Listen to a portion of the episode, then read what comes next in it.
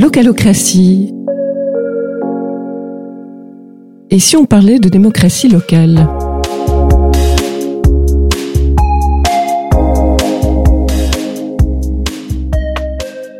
À vrai dire, ceci n'est pas un épisode de localocratie.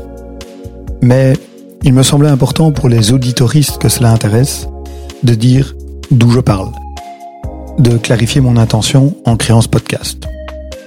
Je vais donc essayer d'être clair. Je m'appelle Xavier Marichal, j'ai 52 ans, et même si c'est un peu bateau, je crois que j'ai toujours, déjà adolescent, rêvé d'un monde meilleur, et souhaité y contribuer d'une manière ou d'une autre, comme de nombreuses autres personnes, je pense. Et comme elle, j'ai pendant des années privilégié l'implication citoyenne, les mouvements associatifs. J'ai été animateur d'unité chez les scouts, administrateur dans le club euh, sportif de mon fils, militant avec euh, les cyclistes au quotidien, impliqué dans le réseau d'ingénieurs avec qui j'ai fait mes études. La politique me semblait euh, plutôt éloignée de mes préoccupations immédiates. Je voyais ça comme un cadre qui fluctue, qui évolue au gré des élections, dont je devais tenir compte pour connaître la réalité dans laquelle j'évoluais, mais sur laquelle finalement j'avais assez peu euh, d'influence.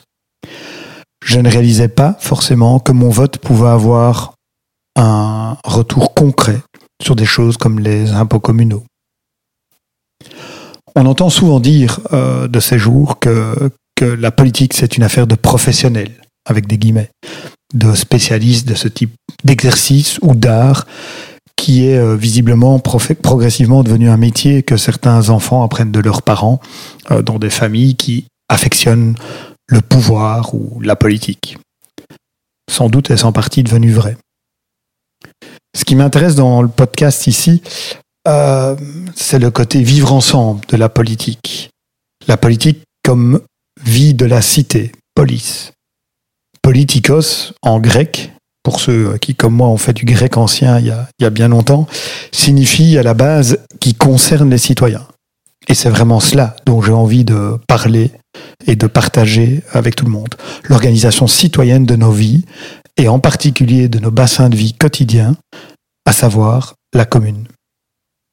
D'où le détournement dans le titre de la démocratie, démos le peuple et kratos le pouvoir, pour en faire un podcast sur l'aspect local de ce pouvoir et donc parler de localocratie, de pouvoir décisionnel à l'échelle locale. À ce sujet, je continue de me poser beaucoup de questions sur la représentativité ou le vrai niveau de représentativité apporté par une élection tous les six ans. Et je pense que je ne suis pas le seul. Sur la manière de prendre des décisions, sur le principe d'une majorité et donc d'une minorité, comment les citoyennes, citoyens peuvent-ils rester impliqués entre deux élections?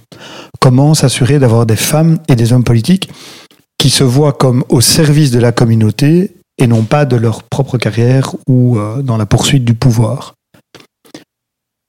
Je dois et, je veux donc commencer par dire d'où je parle. Je suis un homme blanc, issu des classes moyennes, relativement aisé, avec une éducation chrétienne où on m'a surtout beaucoup parlé de partage et de solidarité. Véronique a choisi de partager ma vie depuis 30 ans. Nous avons trois enfants qui prennent aujourd'hui doucement leur envol dans la vie adulte.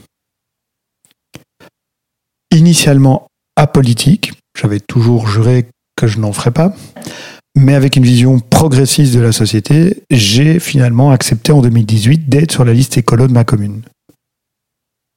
L'argument par lequel euh, on m'a convaincu, c'était celui qu'il faut des personnes qui osent se mouiller pour changer le système de l'intérieur, que les seules pressions extérieures ne suffisent pas. Il faut dire qu'à ce moment-là, les obstacles récurrents auxquels se heurtaient diverses associations euh, dans lesquelles j'étais impliqué m'avait en effet convaincu d'un tel constat qu'il fallait que certains, certains osent le pas pour faire bouger les lignes. Dès lors, pourquoi pas moi? Depuis, me voici donc conseiller communal, dans la minorité, ou l'opposition, comme se plaît systématiquement à le nommer notre bourgmestre. Dois-je alors m'opposer à tout ce qu'il propose? J'ai eu euh, assez rapidement un, un, sentiment diffus d'être dans la position d'un babysitter. Vous voyez, euh, quelqu'un plus jeune à qui on fait appel lorsque c'est nécessaire, euh, mais, mais qu'on ne considère pas tout à fait comme son égal. Quand c'était pour confirmer des décisions déjà prises par le collège communal ou corriger des erreurs factuelles dans les dossiers pour montrer que, tout va bien et qu'on tient compte de, de, de tous les petits détails, tout paraissait bien interpeller sur ce que le collège dit ou ne dit pas pour tenter d'apporter plus de transparence, ça paraît bien. Mais aller plus loin, on sent tout de suite une certaine forme de barrière. Un babysitter, donc, à qui on, confie la garde de ses précieux enfants, mais jamais trop longtemps. Et puis, euh, jamais pour les fondamentaux. Dont on écoute la vie avec un petit air de hum, hum, intéressant, mais vous savez, nous, l'adulte, les parents, on sait bien tout cela et qui euh, d'ailleurs, euh, n'ayant pas besoin de cette fonction pour vivre, se pose pas mal de questions. Et c'est clair que le, montant d'un jeton de présence tient aussi de la rémunération d'un babysitter. 102 euros bruts, dont il ne reste en net qu'une quarantaine d'euros après la rétrocession aux impôts et à, et à écolo. Pour 10 à 25 heures de travail, selon les conseils, ce n'est clairement pas cela la motivation pour exercer ce rôle pendant les deux premières années, j'ai systématiquement pris des notes sur l'aspect démocratique des conseils auxquels je participais, sur la manière dont le conseil était organisé, jusqu'aux petites phrases échangées par les uns les autres. Après une pause, parce que ce, n'était pas si simple que ça à faire systématiquement, j'ai pris le temps de la relecture de ces notes et je me suis rendu compte qu'il y avait surtout là-dedans beaucoup d'acrimonie de ma part. Une espèce de lente dérive dans un combat de position. Je m'enfermais dans cette vision de l'opposition. Cela s'éloignait surtout de mon idéal démocratique et de l'envie de poser un regard qui pousse vers un mieux, qui améliore la démocratie, ma commune, ou l'un ou l'autre projet de manière plus modeste. Entre-temps, je me suis de plus en plus impliqué dans une coopérative près de chez moi où on était en famille déjà actif auparavant ou un groupe de personnes qui mêlent des bénévoles, des salariés, des coopérateurs, coopératrices, tentent l'autogestion et l'intelligence collective. De manière euh, un peu plus formelle, cela s'appelle sociocratie ou gouvernance partagée. Mais ce que je trouve flagrant, c'est que ça résulte quasi simultanément en, en plus d'épanouissement pour chacune des personnes qui y participent et quasi systématiquement aussi en de bien meilleures décisions cette confrontation de, de, de, style m'a beaucoup questionné et euh, je me suis demandé comment ces modes de fonctionnement, souvent à, petite échelle, hein, euh, sur, sur euh, un groupe limité de personnes et, et qui reste inévitablement imparfait, pouvaient peut-être réanimer quand même notre façon de vivre la démocratie, surtout au niveau local. Mais je n'ai pas toutes les réponses.